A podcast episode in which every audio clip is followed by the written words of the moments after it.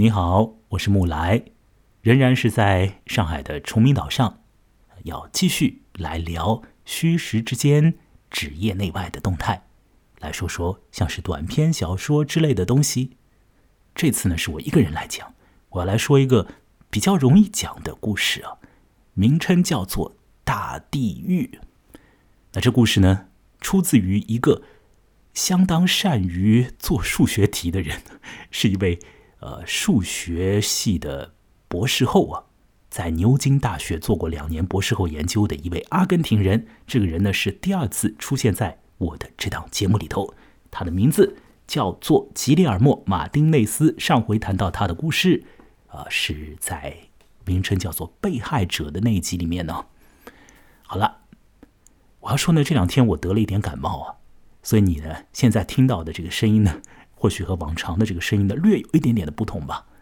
我在这儿要做一个声明啊，就是呢，嗯，我平时如果有机会用普通话讲话的话呢，大概讲出来的这个声音啊，差不多就是这样。我并不是刻意的要把这个声音啊变成一个什么样子啊。呃，有的人说，呃，有的人在我的这个节目下面留言啊，说是这个讲话的人啊刻意压低调子啊，其实没有啊。我想说，其实没有。呃，那现在得了一点感冒啊，听上去呢，恐怕就更加的沙哑一点点。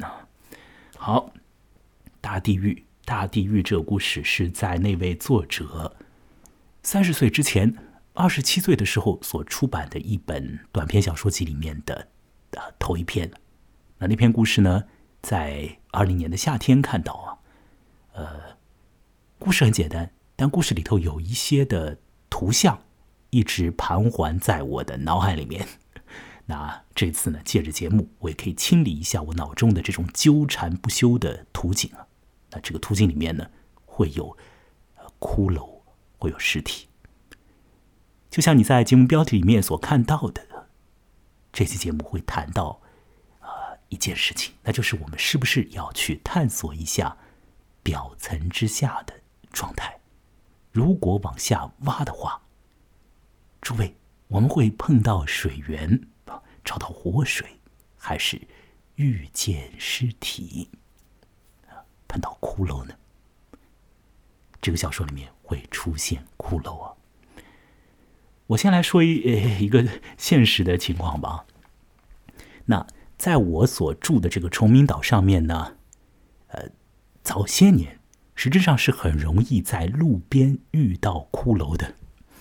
那这件事情呢，呃，被我的爸爸啊证实了。他告诉我说，小的时候啊，他年纪小一点的时候，事实上是很容易啊，在外面，尤其是在河道的边上啊，碰到这种枯骨的骷髅头都会碰到。那怎么会这样呢？为什么呃这个岛是这个这个样子的一个状况呢？那是因为呢，早些年呢。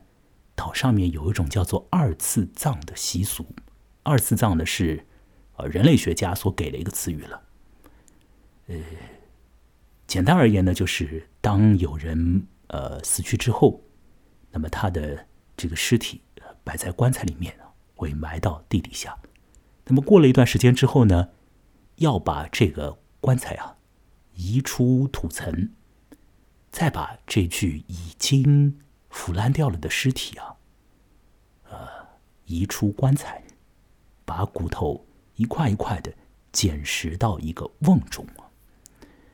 那么再把这个瓮呢，是埋在一个地方。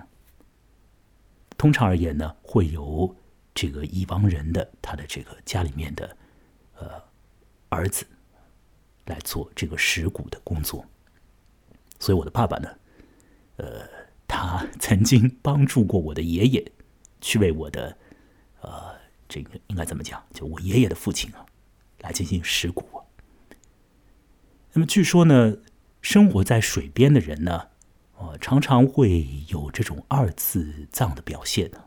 这是我从一个搞人类学的朋友那边听到的。啊，具体这个二次葬怎么回事情，不去详谈，我也讲不出什么所以然来啊。那和等一下要谈的这个故事呢？也未必会有什么样的关系，我只是要告诉你啊，在老早的时候呢，在我家的附近呢，如果说你要去挖到一坛骨头，人的骨头，并不是那么的困难。那么我回想了一下呢，呃，在我年纪很小的时候，啊，刚刚有记忆的时候，我家后门外面，呃，现如今的一条大马路，以前呢是一条逐渐干涸的，呃，近乎于已经要干掉了的河。那么那个时候啊，大概我可能五岁啊，或许更小一点的时候啊，我好像记得呢，我曾经在这个河边呢碰到过一块白白的呃。一块东西啊，那么家边的小伙伴呢，呃，邻居啊，说是这是人骨头，还说胆大的话，我们就去动一动啊。我好像我的印象当中有这么一个图景啊，不过这个图景呢，已经很是呃恍惚了，非常的不确定了。那在二零年夏天的时候，读到那个阿根廷的搞数学的人所写的这《大地狱》这个小说以后呢。我脑子里面呢又勾连起来了小时候的这个私人的一点点的啊不确切的记忆。我们的记忆呢，经常性的是出错的了，或者说记忆呢，它会自己编造出很多东西来的啊。所以我不确定我小的时候是不是真的碰到过骨头，碰到过骷髅啊啊。但过去在我的家边要碰到骷髅啊，碰到尸骸啊。并不那么的困难，拿一个铲子，跑到有水的地方，在附近挖来挖去的，啊，会挖到一个呃一个罐子啊一个大罐子，一个瓮啊，揭开一看，哎，就会有骨头了。好，嗯，说了一些自己的记忆的情况啊，那么接下来呢，就要来说到虚构的东西，要来谈谈。这个吉列尔莫·马丁内斯所写的《大地狱》是个什么样子的故事？我想呢，我会用很简单的方式来描述一下这个故事的呃大概的一个状况，说说故事的梗概。完了之后，再就这故事的最后时刻的那个啊，很是匪夷所思的啊，也是会让人嗯起一点点的这个身心里面的这个惶恐反应的那种场景。我来谈谈我的想法啊，关于那个有点超现实但又好像是现实的场景。呃，慢点，我会来说说我的想法。那现在呢，我们先在这个音乐的进行之中啊，我要告诉你大地狱的这个情节的状态。我使用的音乐呢是美国的作曲家我非常喜欢的菲利普·格拉斯的音乐，让音乐呢来播放，大概呢是。半分多钟的时间，然后我来聊聊这故事《大地狱》。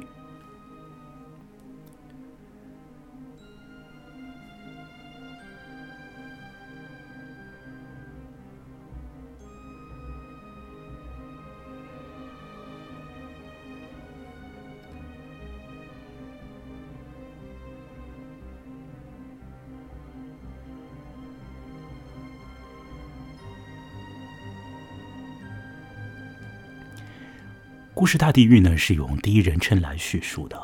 这故事里面的我，是一个啊小镇的杂货店的店主吧。那这故事呢就发生在一个小镇里，那个小镇呢叫做旧桥镇呢桥镇嘛，哎，呃，很多地方有水就有桥，有了桥呢就会被称之为是桥镇呢。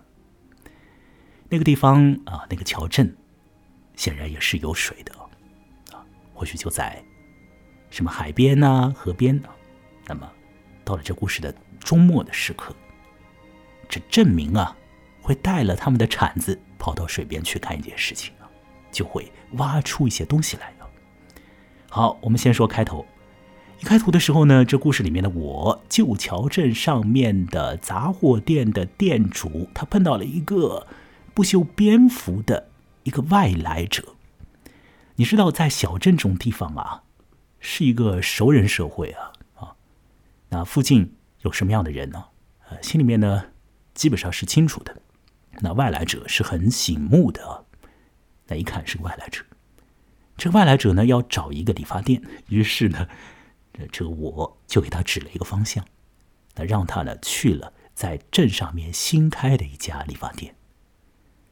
这个镇上面呢本身呢是有一家理发店的，那家理发店的理发师是很精通于理发的啊，还考了执照啊。店里面的这个各式的设备一应俱全，服务呢应该来讲也是很周到的。那么顾客呢对那家本已有之的理发店啊也是喜欢的啊。可是呢，在大概一年多以前呢，这个镇上面呢。忽然之间呢，冒出来了一家新店。这个新店的店主呢，是一对从城里面过来的夫妇，他们呃跑到这个镇上来定居了。那么，那个夫妇里面的那个男士呢，啊，不声不响的，呃，看起来呢有一点点小腼腆的，啊，当理发师。和镇民之间的交流呢也不多。那个太太啊就很妙了，怎么讲呢？形象呢很是惹火，这个胸部啊很丰满。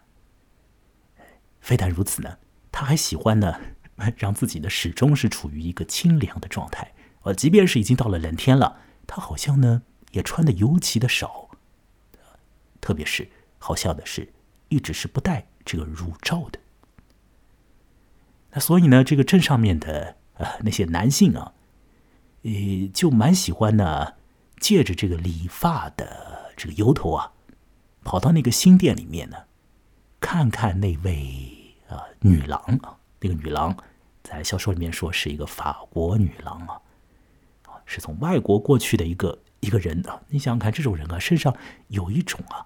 哎，有种特别的这个气质啊，有种特别的呃迷样的这个感觉吧，是吧？来到一个小镇，一个外国人惹火的啊，不穿胸罩的女人呢。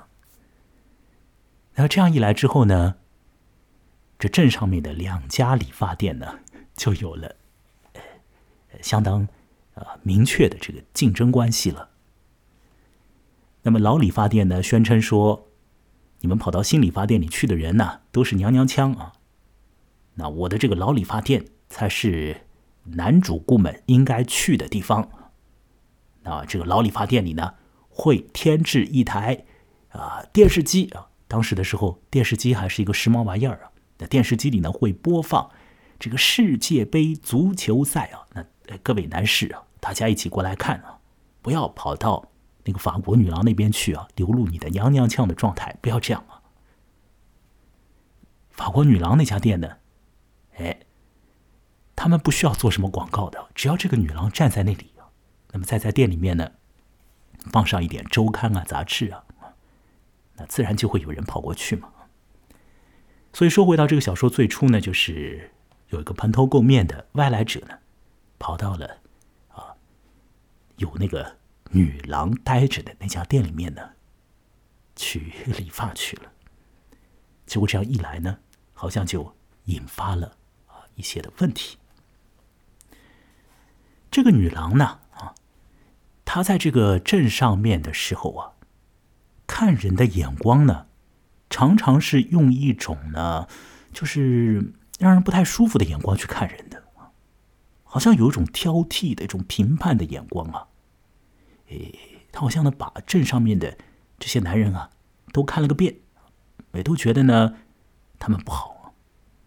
所以，这个镇上面的男人呢，和这个外国女郎之间的这种关系呢，是很微妙、很紧张，啊，里面有很多这种想象性的成分呢，在里面运作的。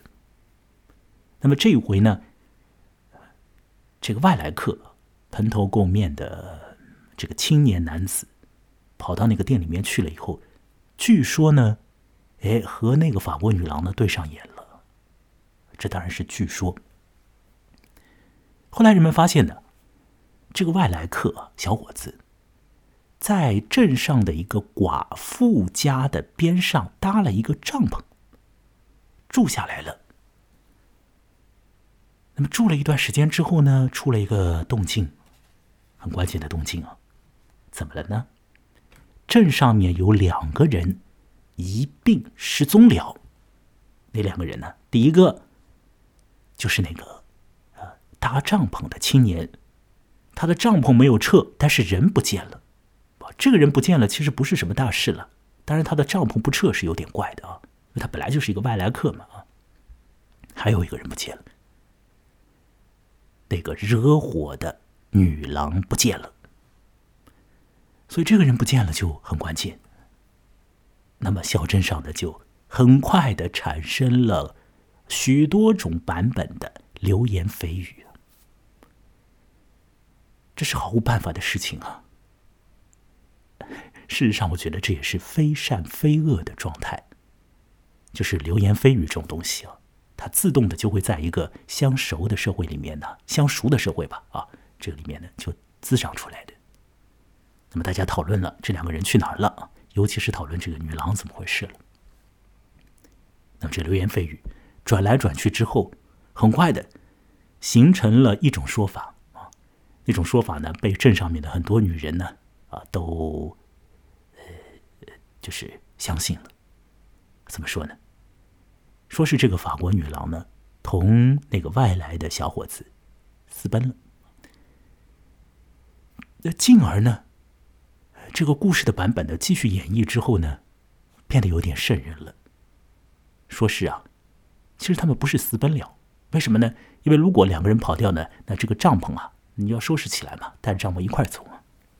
说是呢，大概呢是那个啊，那个女郎的老公啊，啊，他心里面呢醋缸子翻了啊，所以呢，就动了这个杀手。杀人了，把那小伙子和他的惹火的太太一并啊干掉了。但是尸体在哪儿呢？当然，人和尸体大家都找不到，都不知道去哪了。那么这后一个的这个故事的版本呢，就越来越确凿啊。大家讲来讲去嘛，这故事越来越像是真的。于是乎呢，有一种无可名状的这种迷信一般的。恐惧感在大家的心里头滋长，那同时呢，有一种色兮兮的感觉呢，在这个镇上的好多的这个嗯呃女性的心中啊，就埋下来了。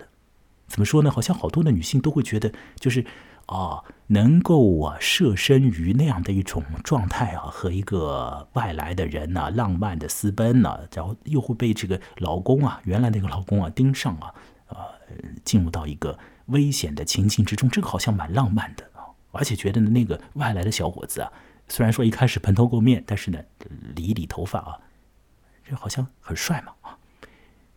所以这个镇上面呢，就有了恐怖感，同时呢，又有了一种啊没有办法讲清楚的这个情欲啊。好多人都不敢去那新开的，我指的是后一家的，就是。本来有一个惹火女郎一直待着的那家理发店都不敢去了，但是呢，这家理发店的生意呢，啊，渐渐的呢还是又多起来了。怎么回事情呢？有些男人呢就说：“啊，这有什么？我敢啊！我去那家店，来彰显一下我的男性气概！我胆子大，我敢去。”那么有一个人这样做、这样说了之后呢，就很快形成这种竞争氛围。那别的男人也说啊，那我胆子也很大啊，我也去啊，我也让这个杀人的人剃头，这有什么了？我也去啊。那成年人去，小孩子呢去的很起劲的啊，小孩子们都去啊，小孩子们更喜欢比谁的胆量大啊，有事没事就要跑到那家理发店里面去转一转，在那个转椅上面呢坐一坐。这样子的话呢，就持续了一段时间。当然，人们会去问那个啊。法国女人的丈夫问他说：“你的老婆怎么回事了？对吧？上哪儿去了？”那那个男人讲呢，说是他的老婆啊去了城里面呢，去处理一点老家的问题。讲的时候啊，他面露一种紧张的状态啊，这话呢也讲的不利落，看上去呢，听起来呢。此人心中有鬼啊！不过呢，这个男人平时他就是不善言辞的呀。啊，不要忘了这一点，他不是一个呃很能侃侃而谈的人嘛。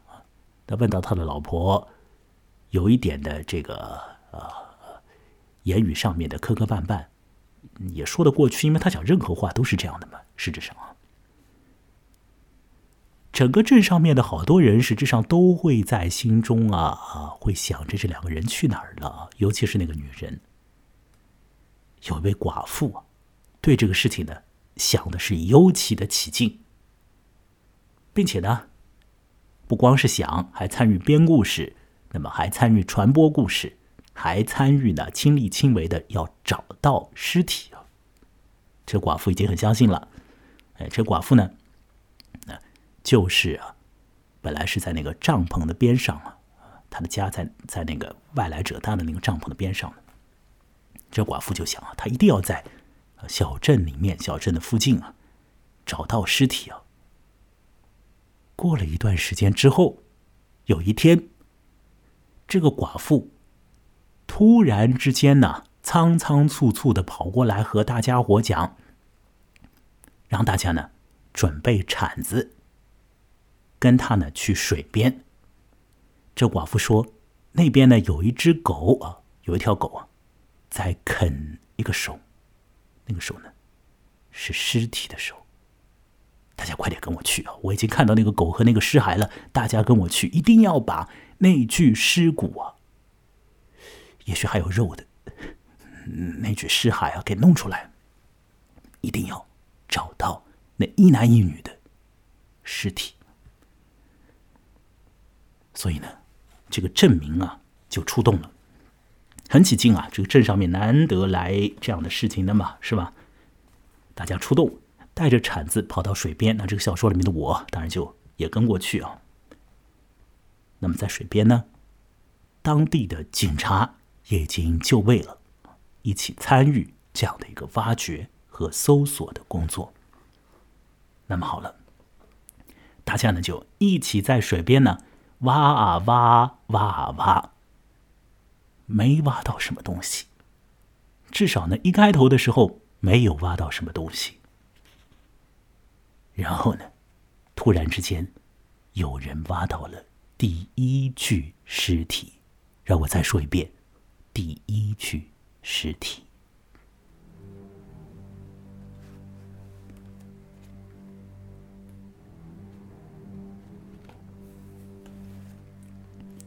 随着这第一具尸体的出现呢，当然，这个气氛呢，现场的气氛会陡然一变。大家伙呢，继续的挖，同时呢，也去辨认那个尸体是那个男人，那个外来者，还是那个法国女郎。发现，既非那个男人，又非那个女人。怎么会是这样呢？这是一具不可以被辨识出来的尸体。这挖掘工作继续进行。此时，小说已经进行到了靠后的地方。那我来说呢？这小说里面的我说，他就好像是走进了一场噩梦。为什么呢？因为，请注意听啊，所有人都挖到了尸体。他们就像是从地里长出来的一样，每一铲子都翻出一颗人头，每一铲子都有一段残肢出土。放眼望去，到处都是死人和更多的死人，许多头颅，许多头颅。这当然是一个不可思议的情景啊！如果说有种恐怖的状态啊，超出了你的预估，一般情况下，人不是被完全吓傻啊，吓昏过去，那有可能的就是被吓得的，没有办法做什么样的思考了啊，就是继续干原来的事情，继续干，继续挖。那警察去汇报，那很快的。上风传来一道指令，这个指令呢，听起来你会觉得呢，让你吃一惊的。指令是什么呢？停止继续去挖，把已挖出来的尸体放回土里，再把土盖上去。这是警察局的上级啊下达的一道指令。那么警察就这样去操作，证明也如此去照办。有一条狗在水边拖拉一具尸体，警察对那具狗开枪，使它死去。那狗的尸骸也如同是其他的人的尸体一样的，被置入到这个土层里面，就是这样的。这件事情也就如此的收场了。那后来呢？法国女郎回来了，她确实是去城里面办点事。再后来呢？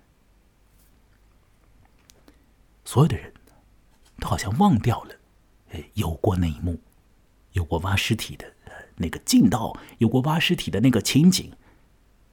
通通忘掉了，进入了一种集体无意识的遗忘里面，不再有任何人讲到啊那一天的任何的状况了。好，这就是阿根廷人基列尔莫·马丁内斯曾经在牛津大学做过两年数学系博士后的啊这个呃喜欢写一些。有凶杀情节故事的，呃，这么一个作家，在他二十七岁所出的短篇小说集《大地狱》里头的同名的短篇小说，我已经把啊情节啊说了。那接下来呢，让我再来播放一下此前已经听到的这个音乐。那在音乐的进行里面呢，我要谈谈对这个故事的我的一点点的个人的想法啊。好，并且呢。呃，还会讲讲我这个节目接下来的一些的安排吧。我们来继续的来听啊，呃，之前你已经听到的音乐，我这个音乐呢是在录音的同期啊，呃，就放出来，就直接的就录到这个音轨里面去的。我找到这个音乐。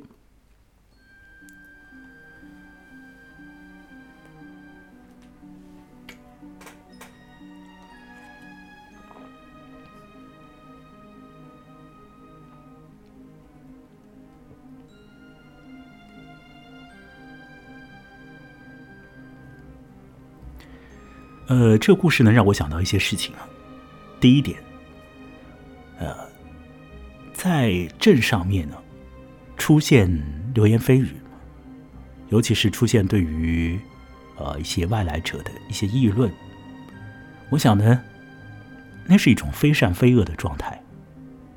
有的人会说那种状态很麻烦呢，很不好，但是实质上啊，我在想啊。生活在城市里面的人呢，有可能你关起门来，你的邻居都不知道你是谁的啊这种状态啊，是不是也会在心里面制造起来一种忧烦呢和困闷呢？我会认为呢，聊一些是非啊，这本身呢，啊，是一件很自然的事情啊。那在小镇里面会如此。实质上，到了大的地方，只要有人群存在，那么这样的一种议论呢，它是会有的，或者是会变一种状态、变相的存在。这是我要说的第一点。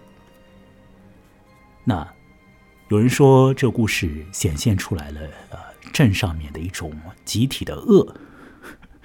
我想呢，啊，也也许有一点吧，不过还是要来说。光就是流言蜚语这件事情本身，我认为是非善非恶的一个状态。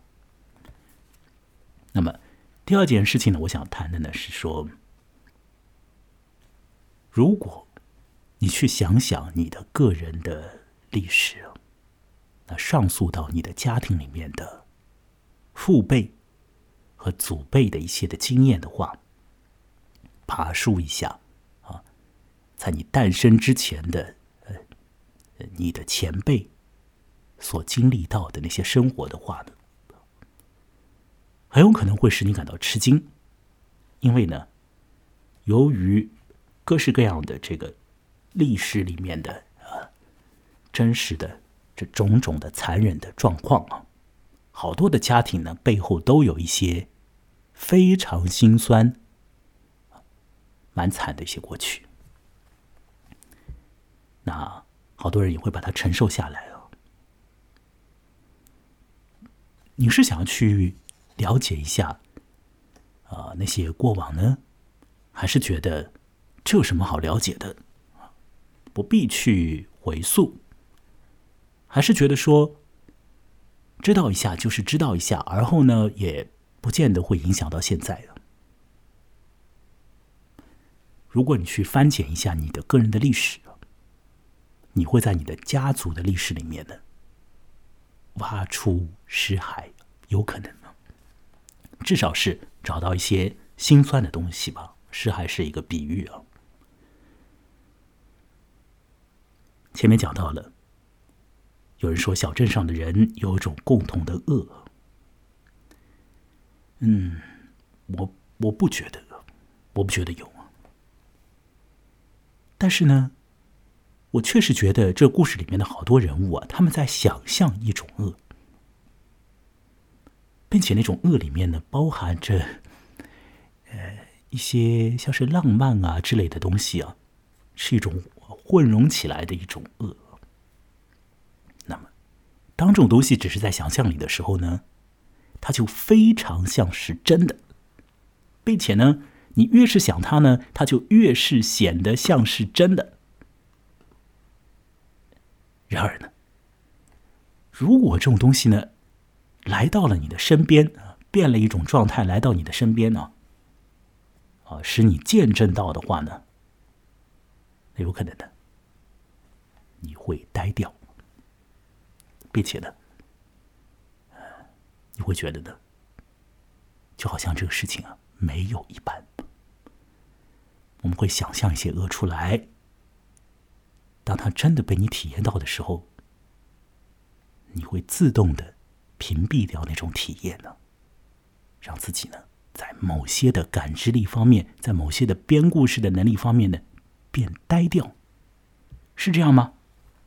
而这种状况是不是有一点的难缠，有一点的使你感到困惑呢？那我还要说。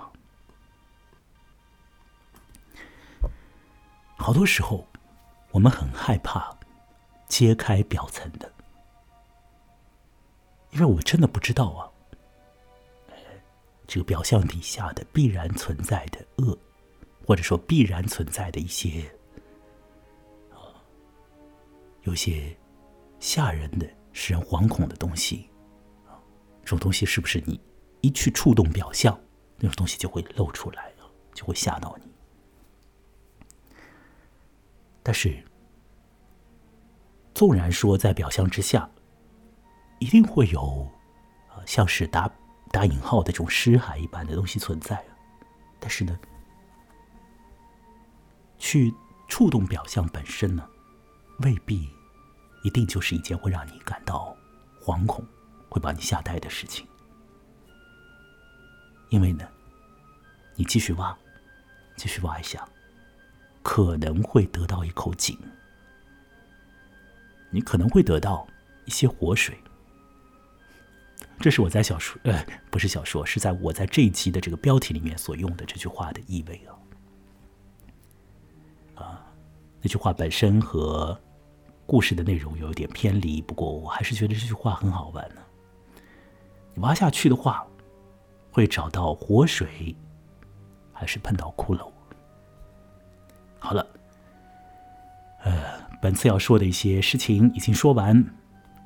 那么，我在夏天的时候所见到这个故事，在我的心中所引起的呃那种图像，我记得试图啊，把它的描绘出来之后，就放在一边的，就让它去了。接下来，在节目里头会谈其他的这个小说和故事去了。好，各位，那么我的这档节目呢，啊，是一个完全独立的节目啊，所以呢，它非常的需要呢有各式各样的助力，能够来帮助这个节目。当然呢，也帮助我啊，因为我就这个节目的主持人和制作者嘛。那么，那我的想法呢，是要在节目里头呢谈啊文学给我的一些启发和想象啊，会说很多具体的这个文学作品，尤其是短篇小说，因为短篇小说呢，呃体量小一点，就比较容易在一次性或者一两次的这个节目里面呢把它给处理掉啊。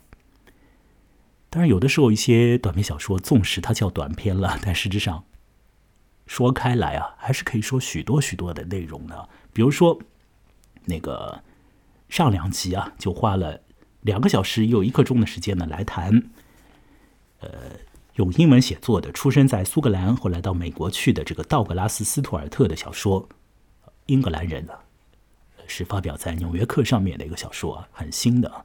录音的时候。是秋天，那那个小说呢，也是在秋天的时候才面世的。啊，有时候就会说很久啊，尤其是在呃有人一同来聊、一同来讨论这个小说的时候，我是会觉得呢，讨论一下这种虚构的东西，是一个嗯呃不会伤到人的一个非常有有意思的一种啊一种行为，嗯。在触碰这个小说表层的时候，有可能会得到很多的东西啊啊，有可能会遇见活水，有可能会撞到骷髅啊。但是要去触碰一下，才可以得到那些东西。好，呃，那位道格拉斯·斯图尔特，就是前两集里面的所谈到的那个英格兰人的作者呢，呃，他的小说处女作啊，长篇小说处女作啊，进入到了二零二零年。蛮重要的文学奖项啊，很有名的文学奖项，英国的那个布克奖的决选名单 （short list） 里面呢，所以这个道格拉斯·斯图尔特呢也是值得关注。那么我的计划呢是在接下来的节目里头呢，呃，还会试图呢去说说看这个作家呃在《纽约客》上面呢，另外的一篇短篇小说叫做《Found Wanting》啊，找到所欲，找到所要啊。看情况啊，呃，过一段时间之后来谈这个《Found Wanting》。呃，另外呢，这次说到的这位吉列尔莫·马丁内斯，他有一些其他的小故事，也是有一点味道啊。我也要在这个节目里头呢，再来说说这个马丁内斯的别的的故事啊。我想呢，呃，过段时间呢，我要来说一个，呃。这位数学家所写到的和《易经》有关的故事，名称叫《易经与指南人》呢。有可能在不久之后啊，我就会谈这个故事啊。好了，那还是要请大家多来给这个节目助力啊。那这个节目要做一些听众的拓展啊，请你如果对这个节目，呃，觉得是有意思的，觉得是有趣的、有价值的，那就请你呢。把它呢介绍给你的朋友吧，那你也可以呢来添加我的微信公众号，在我的微信公众号里面呢会看到节目的更新，还会读到相应的这个文章啊，那看见一些图片之类的。呃，我的微信公众号的名称是木来，羡慕的木，来去的来。那我呢，名字也叫木来，我是同样的名字。呃，在微信公众号上面呢，我们也可以进行沟通啊。那呃，通过赞赏的功能进行打赏啊。是非常现实的一个帮助，啊，我要想想以后怎么样来答谢这个赞赏者。现在呢，每次的节目呢，都会有一些的听者来给予的赞赏，赞赏，这是呃，对我来说是非常有用的、非常有价值的一件事情。当然，对节目而言也是这样。好了，那这次的录音就进行到这里了，我们下一回再会。